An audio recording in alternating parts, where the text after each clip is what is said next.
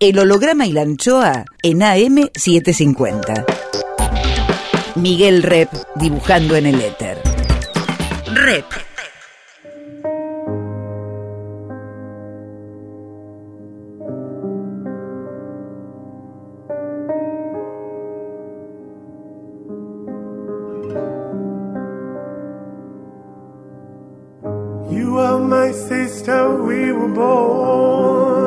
Tú eres mi hermana. So innocent, so full of need. Vos sos mi hermano. There were times we were friends, but times I was so cruel. Vos estás próximo, aunque lejos estás. ¿A cuántos kilómetros estás? El holograma y la anchoa. Mi nombre es Miguel Rep. that I feared. You lived inside my world so softly, protected only by the kindness of your nature. El holograma y la anchoa. You are my sister, and I love you. May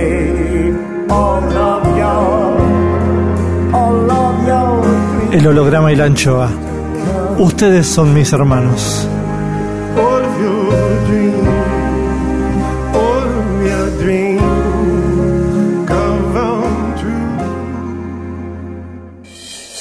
El holograma y la anchoa.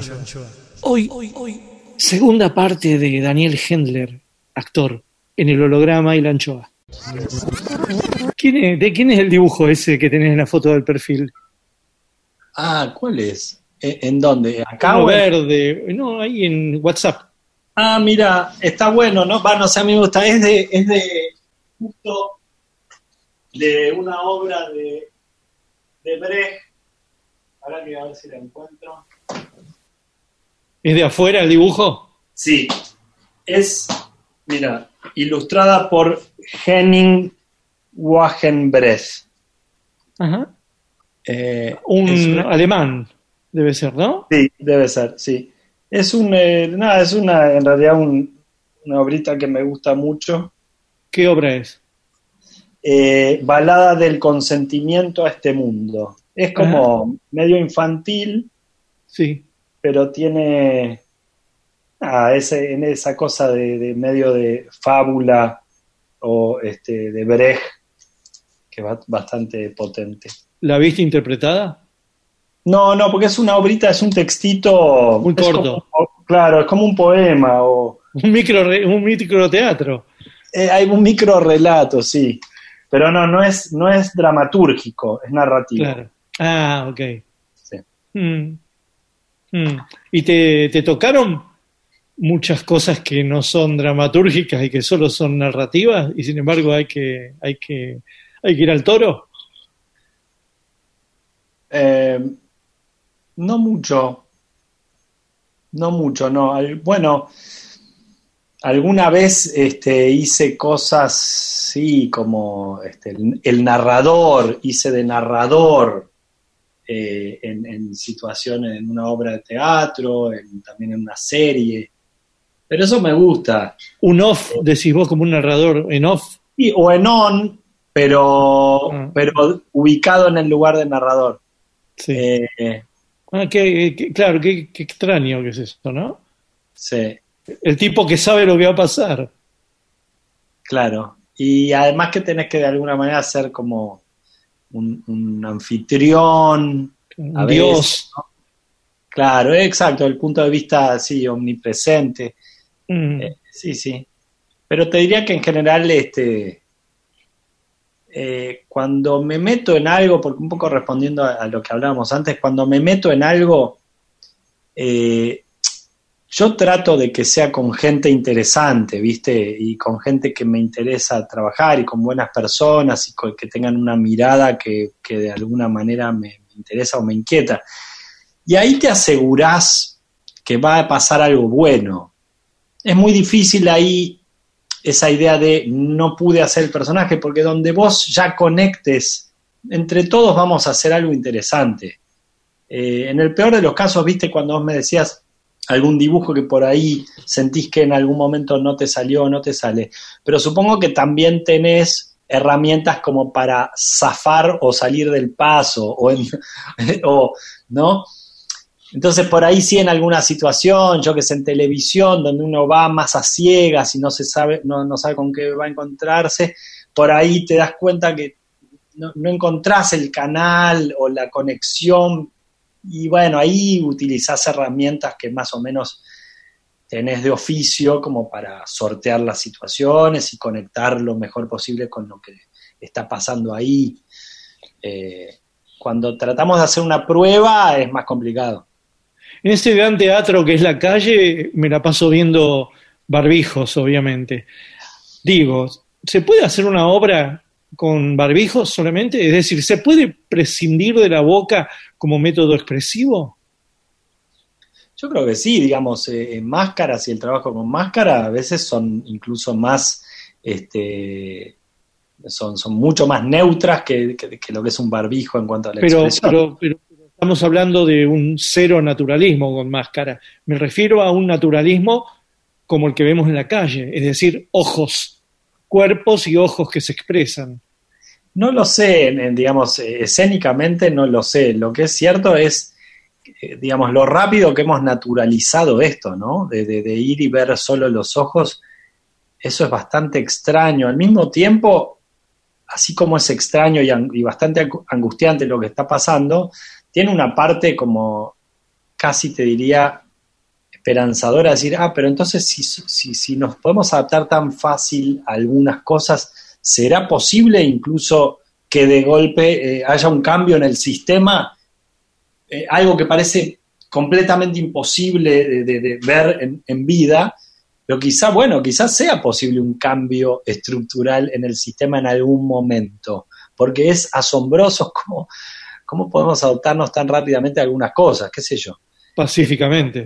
Sí, y esto del confinamiento, yo sé que igual, la verdad es que hay mucha gente que, que la, la pasa horrible y de hecho que no la pasa, digamos que no está, que no, no, no puede eh, encarar el confinamiento, pero aún así fue sorprendente, creo, cómo, cómo el mundo se adaptó tan rápido a, a este cambio. ¿no? Más, Daniel Hendler. Rep en AM750. ¿Y qué estás eh, estudiando ahora? ¿Estás estudiando como, como director? ¿Estás estudiando para actor? ¿O, o estás leyendo por placer? Porque dijiste vos en un momento, vos dijiste en un momento, estoy estudiando cosas que tenía postergadas, pero todo el tiempo yo estoy observándote como un tipo que me habla más como director que como actor, ¿no? Yo no sé cómo es tampoco la nutrición en soledad de actor, esto que ya te, te había preguntado. Y sí veo cómo puede ser la nutrición para un director, un puestista, ¿no?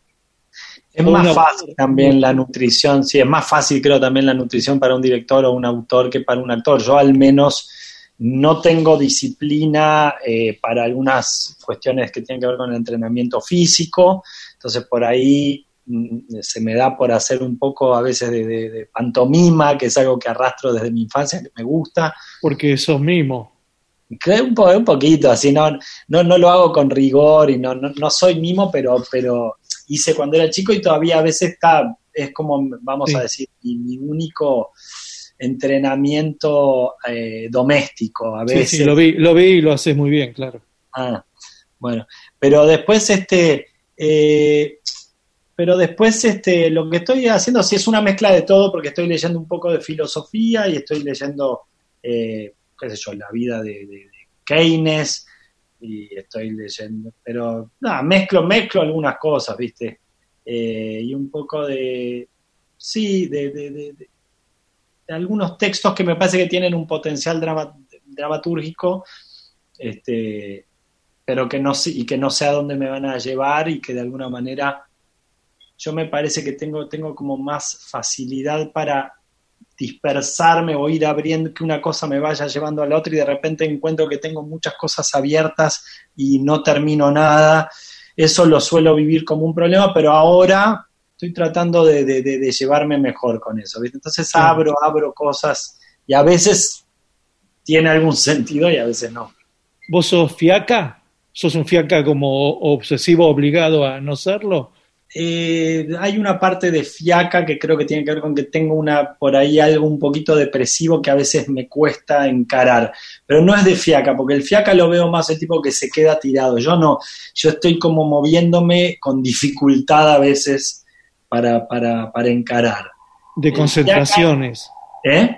De concentración, dificultad de concentración. Sí, como que a veces termino, bueno, me pongo a, a- como no puedo concentrarme, me pongo a limpiar, a cocinar, o, o a- pero me cuesta hacer fiaca, tengo esa dificultad. Ojalá en esos momentos pudiera disfrutar de la falta de concentración haciendo fiaca, eso me cuesta un poco. ¿Cuál es tu mejor hora? Y la mañana, la mañana temprano, y después esta que viene ahora, donde uno puede tomarse un whisky este, y, y relajar un poco también. Hmm. ¿Cuál es ¿Vos, tu- la tuya? ¿La tuya? Eh, la siesta y ahora. Ahora. ¿Y la siesta es, religio- es religiosa? No, no, no, no duermo. Ah. Es como yo soy un continuo. El- lo que te quiero decir, la mañana no, la mañana es, es como es como es como haber nacido de mal humor, no sé, es como si en el parto me viera a mí mismo y tardo en llorar, tardo en despertarme, digo qué mierda vine a hacer a este mundo, eso es la mañana para mí. Y después poco a poco, viste, me pegan en el orto, lloro, me ponen un braceletito, me dan la teta y, y empiezo a arrancar hasta la noche. Y la noche es, es, es de mucha concentración y lucidez, vendría a ser. Lucidez incluso con cierta felicidad, ¿no? El holograma y la anchoa. Clima musical por Daniel Hendler. Hay una canción de Can, The Thief.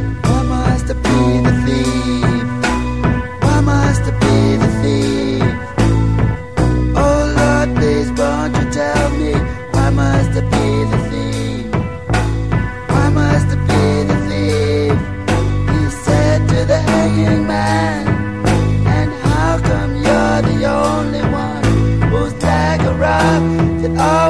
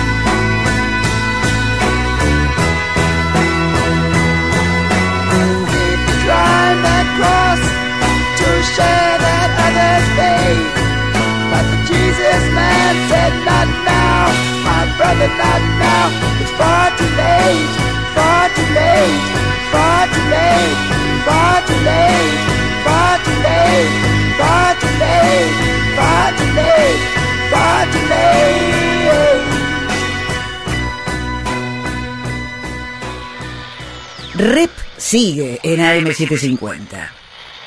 El holograma y la anchoa. El recepcionista de arriba. Oh my god. Juicio al invitado.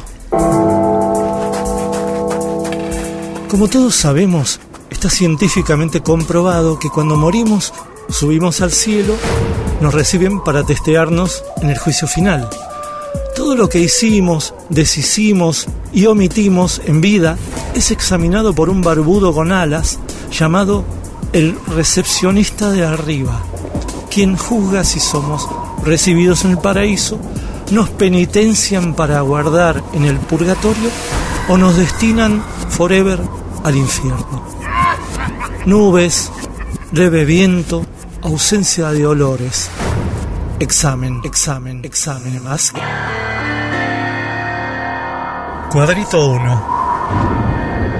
El recepcionista del Riva recibe a Daniel Hendler. Hendler. Comienza el interrogatorio.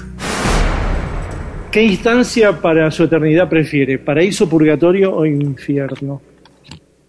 No conozco mucho cómo sería el purgatorio, suena interesante, eh, pero bueno, en todo caso entre, entre el paraíso y el purgatorio. Este, sí, el infierno no, no me tienta mucho. Y viendo su vida vivida hacia atrás, eh, ¿a qué se condenaría? ¿Al paraíso, al purgatorio o al infierno? Y desde una óptica, vamos a decir, eh, religiosa, moralista, tengo, tengo elementos para ir al infierno, claramente, pero creo que también para ir al paraíso, así que supongo que, que por mis propias características eh, dubitativas me quedaría un buen rato en el purgatorio, pero bueno, creo que, que no estaría mal un, un paraíso.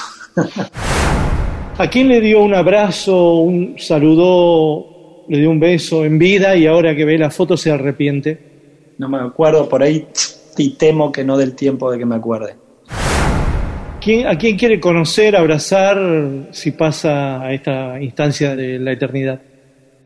Bueno, conocer, por ejemplo, a Mario Lebrero, un, un escritor uruguayo que casi estuve siempre a punto de conocerlo, admiré mucho y no llegué a conocerlo y lo siento como una especie de abuelo. Y después me encantaría encontrarme con mi abuelo, entre tantos otros. El recepcionista de arriba. Miguel Rep dibujando en el éter. El holograma y la anchoa. Volvemos con Daniel Hendler, actor, director de teatro, director de cine. ¿Cuál es la imagen de tu vida? Si fueras un pintor, así te, te digo como si ve- eh, viste que Hopper tiene esas soledades o Molina Campos tiene esas pampas con esos gauchos, qué sé yo, eh, hay, hay imágenes en, en- en los plásticos, las plásticas, o en los cineastas, las cineastas. ¿Cuál, es- ¿Cuál sería la imagen que resume tu vida o la imagen que tenés ahí eh, cómplice? Eh, está bueno. Mirá, se me ocurre, se me viene una que por ahí no sé si es la más interesante, pero, pero que es un poco recurrente, que tiene que ver con un sueño medio pesadillesco de, de estar como, de quedar solo en un planeta y ver a mis seres queridos como que el, planeta se rompe y se me van. Y es este como hay algo de, querer atraer a mis seres queridos a mi planeta. Algo, esa es una imagen, una pesadilla que tuve y que la verdad es que cuando veo algún dibujito que hice, eh, a veces tiene que ver con eso, ¿viste? Con, con, con la idea de un, de un planeta roto y alguien tratando de traer la otra parte del planeta. Como un asteroide roto, digamos, tu propio asteroide, tipo, el principito se le rompe el Sí. asteroide y, y se van tus hijos, no sé. Hay algo de eso. Yo no me acuerdo del Principito, por ejemplo, porque no, ni sé si lo terminé de leer cuando era chico, pero hay algo de la imagen esa que sí que, que se me El hace. asteroide, él tiene el asteroide K601, no sé qué, y vive ahí y tiene la rosa y toda esa pelotudez que es el principito. Hace poco leí a alguien que decía qué sobrevaluada esa obra de mierda del Uy. Principito. Eh, pareció que puede ser, ¿no? Yo la verdad que no, no me acuerdo. Sí, yo, nosotros estábamos empezando a trabajar con Albert Pla porque él tiene un odio visceral sobre el principito, entonces queríamos hacer el anti-principito, que él lo escriba y yo lo dibuje, porque la verdad que está muy sobrevalorada. Pero bueno, eh, se explica porque está tan valorada en todo caso. Era otra época, ¿no? La verdad Claro. que, que- que- que la obra me parece que lo vale, pero lo que no vale es que nos rompan tanto las pelotas con que es una obra maestra. Eso es lo que pasa con esas obras sobrevaloradas, pero que me parece que se la banca. el Principito. Tiene los dibujitos que son sugestivos, sí. Sí, tiene Eso imágenes es- propias. Sí, bueno, eso claro, cuando uno es niño, al menos a mí me parece que sí, que eh, eh, eh, tiene algo interesante. No, y aparte tiene la, la- la falta de ampulosidad autoral de Saint-Exupéry, que se lo encargan como un libro de cuentos para niños, estando él en Nueva York. Él cree que su obra mayor ha sido otra, Vuelo Nocturno, alguna de esas obras, y sin embargo pasa la historia por la que menos él consideraba, igual que Cervantes. Cervantes no considera su obra maestra, El Quijote. Ah, no, mira. No, para nada, para nada. Es una obra por entregas, un divertimento para él. Es una parodia de novela de caballería, ni siquiera es una obra original. Digamos, él, él se ve más a sí mismo como ser poético, ¿no?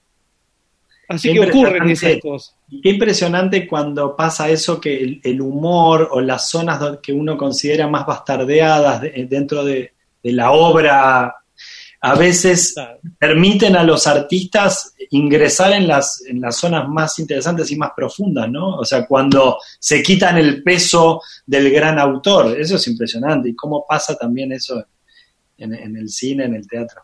Sí, ¿no? Sí, sí. Sí, porque está, está es como un eh, el, el humor y la comedia siempre han sido eh, como géneros eh, bastardos de, de las- de- de- de- del, de- del arte grande, digamos. Sí. Eh, y, a, y a- y a- y a veces, ¿no? Cuando a, a través de ahí aparecen, incluso me acuerdo, por ejemplo, en la escuela de Fernández, acá había algo que decían, los viernes era el boludeo, y le llamaban el boludeo a los- al juego y a la improvisación, que son como esenciales para el actor, pero no podían permitírselo sin llamarle el boludeo. Y hay Claro. algo de, a veces en la actuación también, ¿no? De, de los de las mejores actuaciones, que es cuando los actores piensan que están haciendo algo que no es tan importante, y ahí es cuando realmente decís, ah, ahí aparece la- un actor maravilloso, y cuando Claro. están actuando algo importante, es infumable. Como actor, ¿te gusta hacer reír? Sí, lo que pasa es que me gusta el humor mm, mm, cuando no pone, el- el- el- cuando no depende del resultado de la risa. En todo caso, sí, cuando, eh, cuando es gracioso es genial, pero me gusta cuando surge, cuando tiene una verdad propia, ¿no? No cuando me ha tocado alguna vez actuar en comedias que buscaban el gag deliberado y donde a veces me era difícil cumplir con ciertas reglas del gag si no encontraba yo una lógica interna del personaje que lo lleve a eso. Entonces, Mm, cómo lograr cumplir con ciertas eh, con ciertos requisitos de dirección que tenían que ver con el tiempo exacto y el movimiento preciso. Entonces era como buscarle la ecuación desde la verdad. Si no me cuesta, me cuesta ir a buscar la risa. A veces también hay trampas o trucos que le dicen al espectador, acá te tenés que reír y el espectador necesitamos a veces responder a esos estímulos, pero a mí como actor no me gusta ingresar en, en ese, en ese género. No te ves como actor de stand-up, entonces. No, cuando me tocó una vez hacer stand-up que me invitaron en aquella época al cómico stand-up de los primeros que habían hecho Sí. Weinreich, Garzón, Dreisig, hice un monólogo, pero era más bien depresivo. En algún momento igual por suerte la gente se reía, pero De tan, claro, de tan, de tan exageradamente depresivo. sí, sí, sí. Claro, es como, como ese actor, el de ese que trabaja en la película de Woody Allen, ¿cómo se llama? Ese pelado que se parece a Bianchi, ¿lo viste? Modera Ah, sí, tu... de Larry David, Larry David. Claro, ese también te hace reír de la angustia que, que conlleva, ¿no? Que lleva como un menir, ¿no? El Y. Larry David, que es el, es un, el co-guionista de la serie Seinfeld, que es un fenómeno. Sí, es decir, sí. que buscaba la risa, el tipo buscaba la risa, pero el actor era Seinfeld, claro. Sí, sí, no, y él hizo también hizo una serie de él que es este tengo problemas con el para recordar el nombre. de Modera tu entusiasmo. ¿Eh? Sí, exacto. Eh, eh, a esa me refería yo. Sí, sí. Muy buena. Ahí Ahora el tipo no te quiere hacer reír.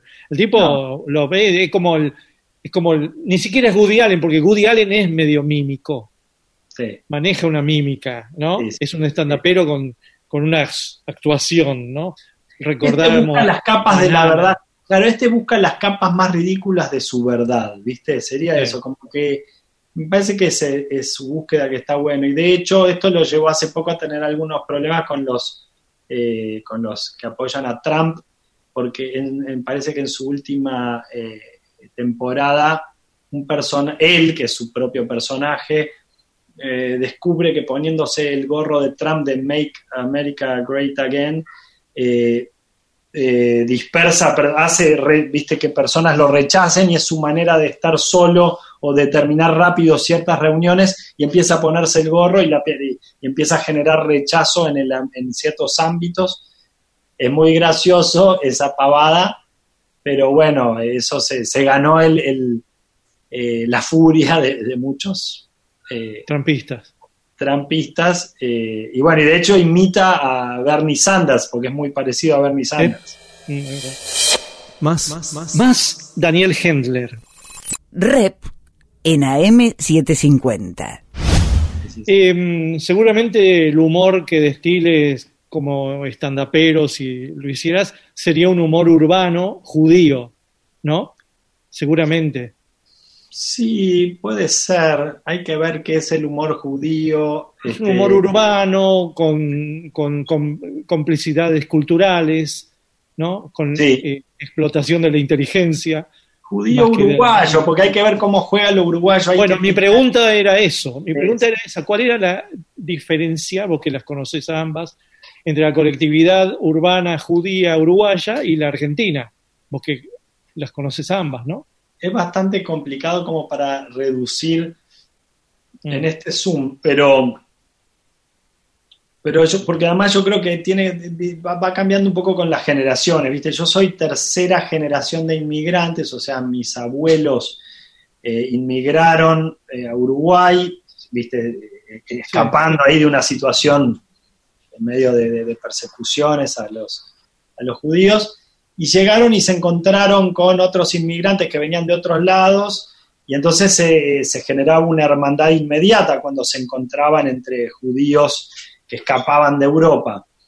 Entonces crea una identidad fuerte de colectividad. Luego vienen sus hijos, que es mi padre, que curiosamente mi padre está mucho más interesado en la colectividad judía de lo que estaban mis abuelos. ¿Pero son, son judíos urbanos o son judíos rurales en su origen? No, urbanos, sí. Ah. Creo. ¿En Europa decís o en, o en Uruguay? No, no, en Europa. No, no, urbanos, sí. Eh, después mi, mi vieja no muy interesada en todo esto, pero bueno, ya mi generación me parece que es como, nos cuesta identificarnos dentro de la colectividad. Algunos por ahí sí, pero, pero yo qué sé. Entonces, lo que aparece de la cultura judía aparece como por algunas ventanitas a veces eh, imprevistas. Eh, y por Bueno, ahí- pero estás respondiendo como un uruguayo entonces, porque esa respuesta en un porteño sería, sí, tengo toda la colectividad encima. Acá es muy difícil que te den esa Eh, hay de todo, no, me parece que hay de todo acá En también. tu generación, Sí, bueno, vos has trabajado en películas casi de humor judío con, con un director muy, muy que trabaja muy bien la temática, ¿no?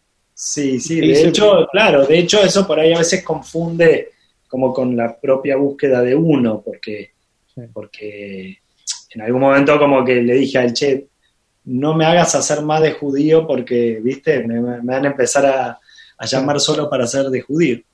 Eh, sí, no, yo qué sé, yo no me doy tanto cuenta, me parece que, que a mí, en lo personal, me parece que la figura de mi abuelo, que era de, de- de- de- en- en- comunista en Uruguay y al, al principio y un historia, viste, le gustaba la historia y era laico, no creía en Dios, no iba a la sinagoga salvo a, a escuchar el shofar en una fecha determinada y tenía una, también un interés en las Pascuas judías porque era, entendía que se conmemoraba la liberación del pueblo Claro. judío, que era una metáfora de la liberación de los Claro. pueblos. Claro, una cuestión política.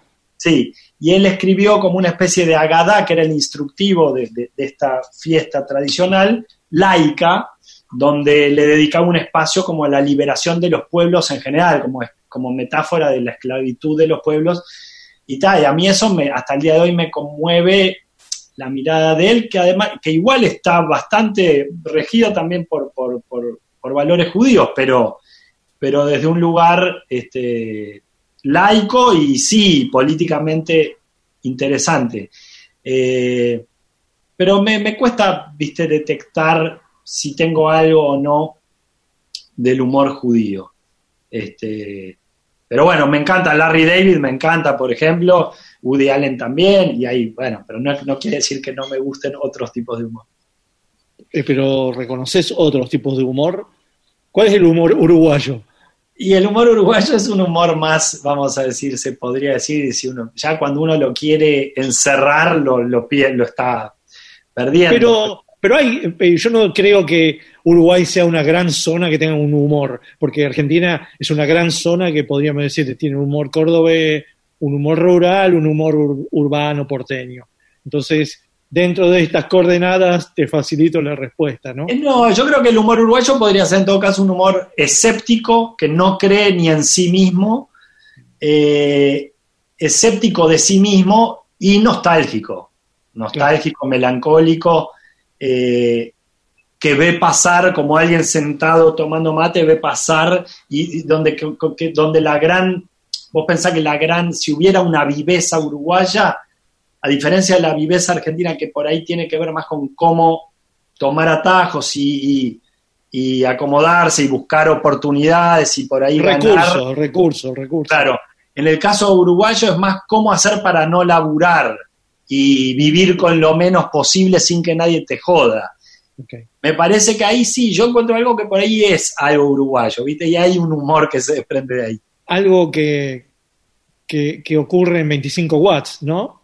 Sí, sí, que en 25 watts no se ve el mate, no hay ningún mate, pero para mí tiene igual, el, hay que asumir que el tomar mate y el dedicarse a entender que el tomar mate es lo más privilegiado que puede hacer una persona, hace que, bueno, está todo bien, pero mientras yo pueda tomar mate, sentarme en la silla y mirar por la ventana a tomar mate, está todo bien. El holograma y la anchoa.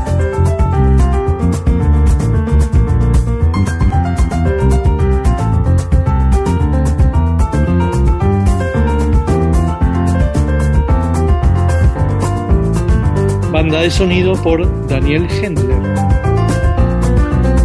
Horizonte vertical de Leo Maslía.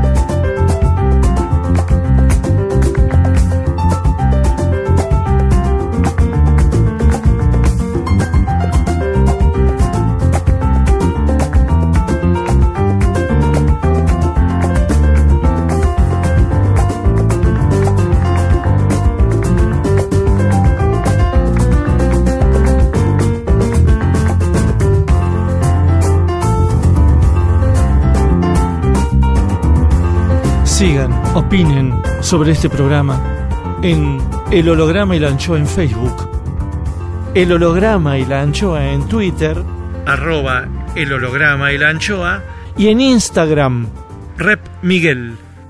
Seguinos en las redes. Rep sigue en AM750. El recepcionista de arriba. Oh my God. Juicio al invitado. Hay gente que espera entrar en el paraíso, pero hay muchos en el paraíso que esperan que entre cierta gente. Cuadrito 2.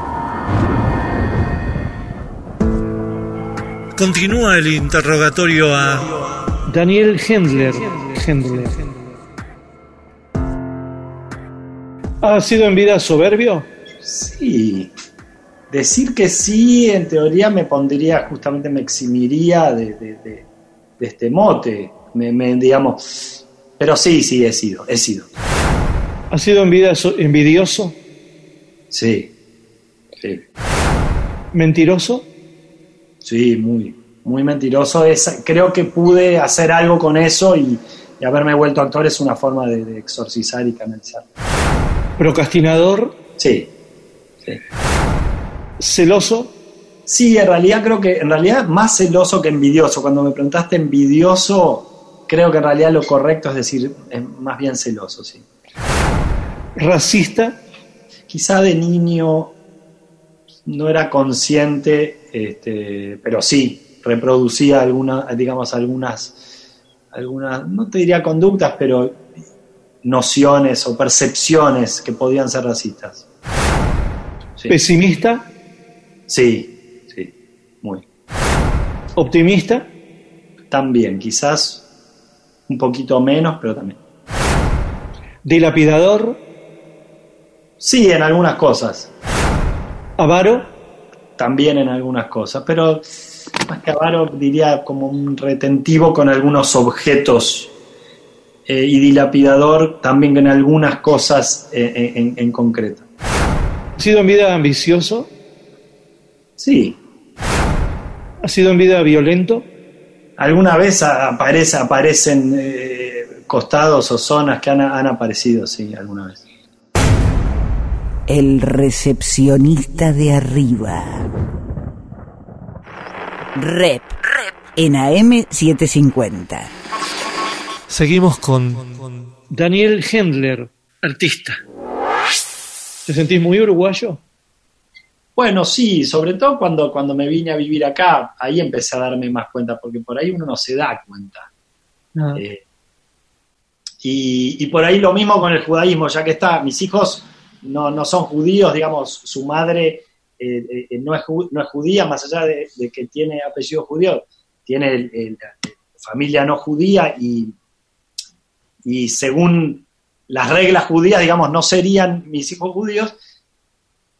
Y claro, y de repente cuando a veces tengo que, viste, vi- vi- viene Pesas, que es esta Sí. festividad que le interesaba a mi abuelo, de repente digo, che, y le digo a un amigo que también, viste, tiene una parte de la familia judía, pero sus hijos no, no, no casan mucho, che, y si nos reunimos y hacemos, y entonces empiezo a reproducir cosas y empiezo a descubrir emociones que, que si no tuviera hijos que no son judíos, por ahí no las descubría, porque renegaba y decía, no, a mí no me interesa nada.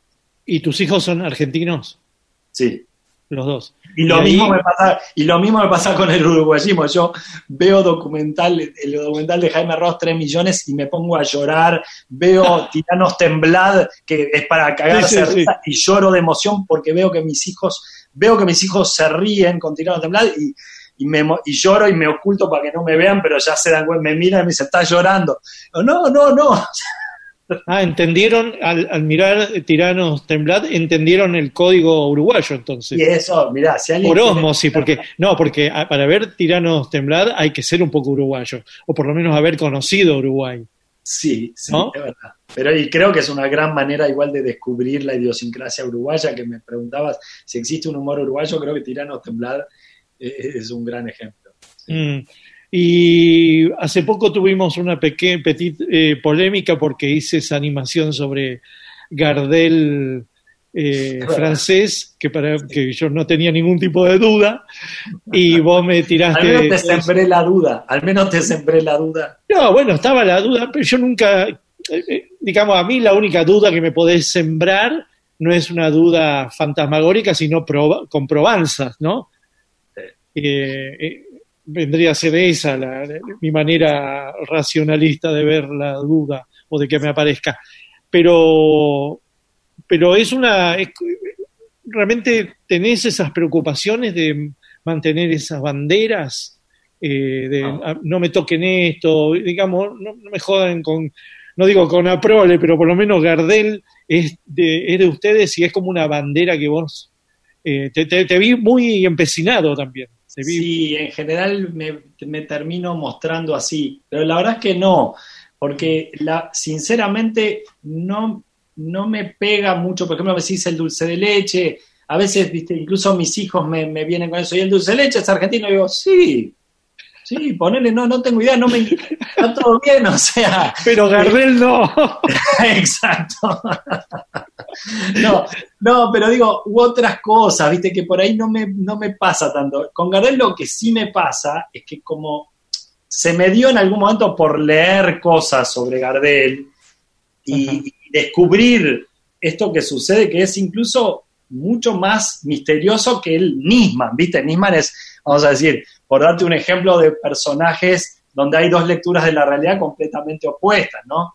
Eh, digo, y que uno, por más que no, no necesariamente tenga por qué abrazar totalmente una de las dos teorías, pero cuando descubrís que hay una que es mentira, vos decís, no, pará, che, hay algo que, que vos hay, algo que a mí creo que me apasiona más de la historia de Gardel y es la historia oculta. Después que sea uruguayo, yo no sé si me conmueve tanto. Para Digamos, vos que es francés es una mentira. Claro, claro. Eh, digamos, yo lo que pasa es que es una historia justamente donde ambas teorías están documentadas, ¿no? Claro. El, el tema es que cuando lees las dos, hay una que, que emerge como la, como la verdadera, que es la, la uruguayista. Esto en, en un... eh, hay un historiador argentino que es este Bra, Gerardo Bra creo que se llama, que de las cosas que leí de Gardel me parece la más interesante porque él se presenta como un historiador argentino y que di- presenta las dos historias, las dos teorías, y él se propone no dictaminar cuál es la verdadera, aunque admite que tiene algunas creencias evidentes, pero que prefiere no, no decirlas porque, básicamente porque los gardelianos argentinos se lo comerían crudo. De hecho, hay una jueza argentina que impidió que se exhumara el cuerpo de Gardel para que los uruguayos fueran a decir, che, listo, hagamos una prueba de ADN, porque nosotros tenemos todas estas pruebas. Y finalmente acá decidieron no.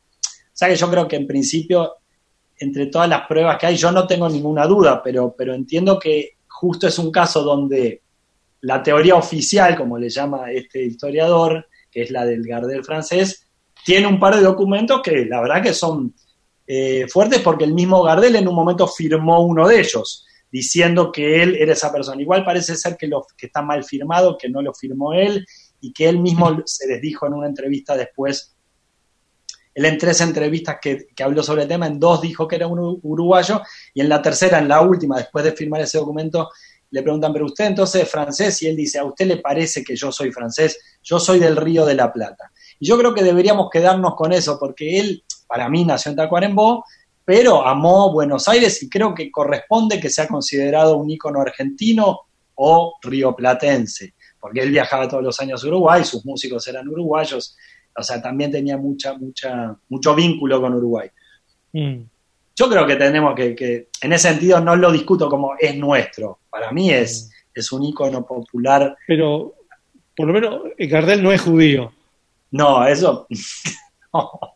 Aunque próxima, ¿no? Gardés con ese, si fuera Gardés, podría Es tener una- posible, es posible, ¿no? O sea, un apellido marrano, ¿no? Totalmente. Como Borges y tantos otros judíos marranos, ¿no? La historia del Gardel francés sí podría ser, pero la del, la del uruguayo es Escayola, es el padre es Escayola y no me acuerdo el, el apellido de la madre, pero sería el hijo bastardo de un coronel con una historia tremenda que eh, tuvo una serie de esposas que eran hermanas y se iba muriendo una y se casaba con la que le seguía más joven y en un momento este, estaba con una y dejó embarazada a su hermana menor que tenía 14 años. Aparentemente Gardel sería hijo de, de esa chica que mandan a ocultar este, y que se la dan a Berta Gardés, francesa, que había llegado al Uruguay y que había tenido un hijo, Charles Gardés, muerto, que había nacido cinco años antes que Gardel, y hay algunas pruebas de eso,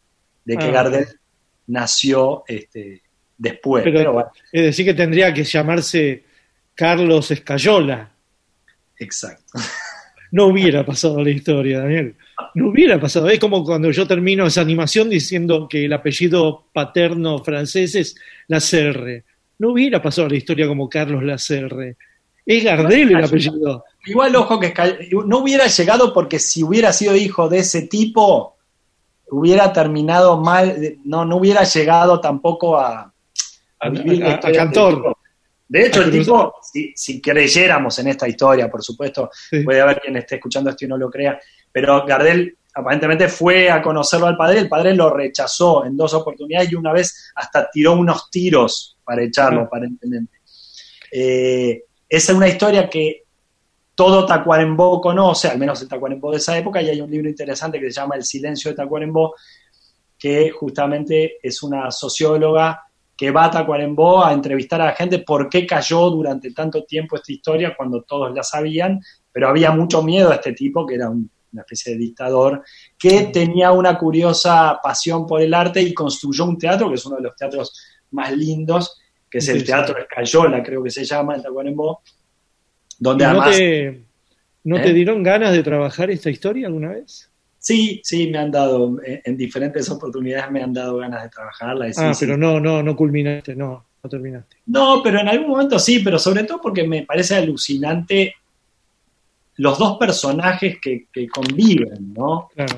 Creo que es mucho más interesante que descubrir la verdad. Él muere con el pasaporte uruguayo y, y- y figura como un uruguayo muerto en, en Colombia. Eh, tiene una partida de nacimiento uruguaya y una partida de nacimiento francesa. Es, la verdad, este, está buenísimo conocer las dos historias. Muy- muchas gracias, la pasé muy bien. Yo también, estuvo bárbaro. Gracias, chau, chau. Gracias. Un abrazo. El holograma y la anchoa.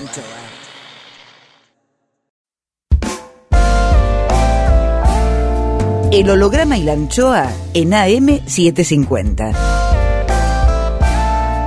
Miguel Rep dibujando en el éter. Rep.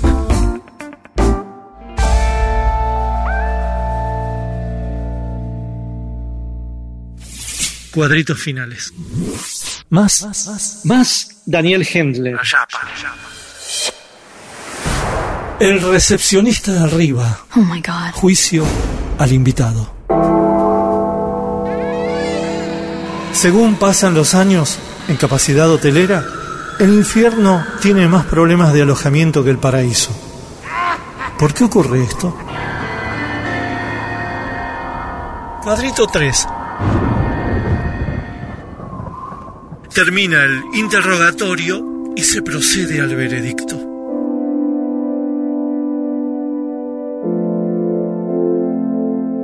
¿Cuál fue su pecado personal preferido en vida? Y eh, pecado, y bueno, la gula, porque después el sexo está pensado como, luju- como lujuria. No, pero la lujuria no me interesa tanto. sí. Eh, ¿Cuál fue el pecado que no perdonó a los demás? Eh, Yo no sé cómo se le llama el de la deshonestidad, digamos, ay, a mí me- me- ese es el que más me cuesta perdonar, el de la deshonestidad. ¿Le ha quitado el novio o la novia a alguien?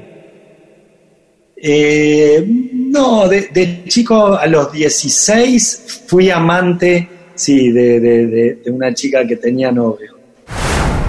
¿Se murió rebelde o dócil? Espero que rebelde, sí, espero que sí. Yo le he dicho a mis hijos que si ven que de viejo pierdo rebeldía, que, que me den con un palo. ¿Qué le faltó por hacer? Bueno, ser jugador de fútbol y, y músico, en términos de oficio, después lo otro más, sería más largo.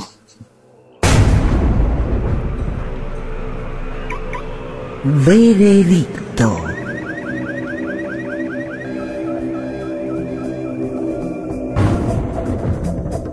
Vislumbrando pacientemente las respuestas del señor actor y observando en sus poco histriónicas palabras una existencia llena de cavilaciones, intensidades políticas, sed de origen, sentido, sin sentido, arte, civilización y barbarie, por todo este ateísmo jurídico y vital, sentenciamos a Daniel Hendler al purgatorio Purgatorio. Purgatorio.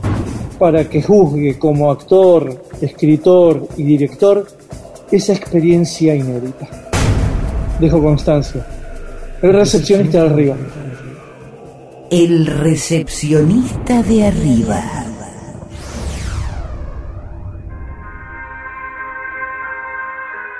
El holograma y la anchoa. Miguel Rep en AM750. Edición, Salió bien, ¿no, Damon? textos, Jorge Tanure. Sí, para algunos es más horrible que para otros. Es injusto el mundo, es una mierda. Intenta, produce, consigue. Listo, ahí le mandé. Berenice Sotelo. Gracias. Lápiz y tinta, Miguel Rep. El holograma y la anchoa en la contratapa del fin de semana. Sueñan lindo. Miguel Rep. El holograma y la anchoa, siempre contratapa, siempre último, siempre nocturno, siempre allá. siempre-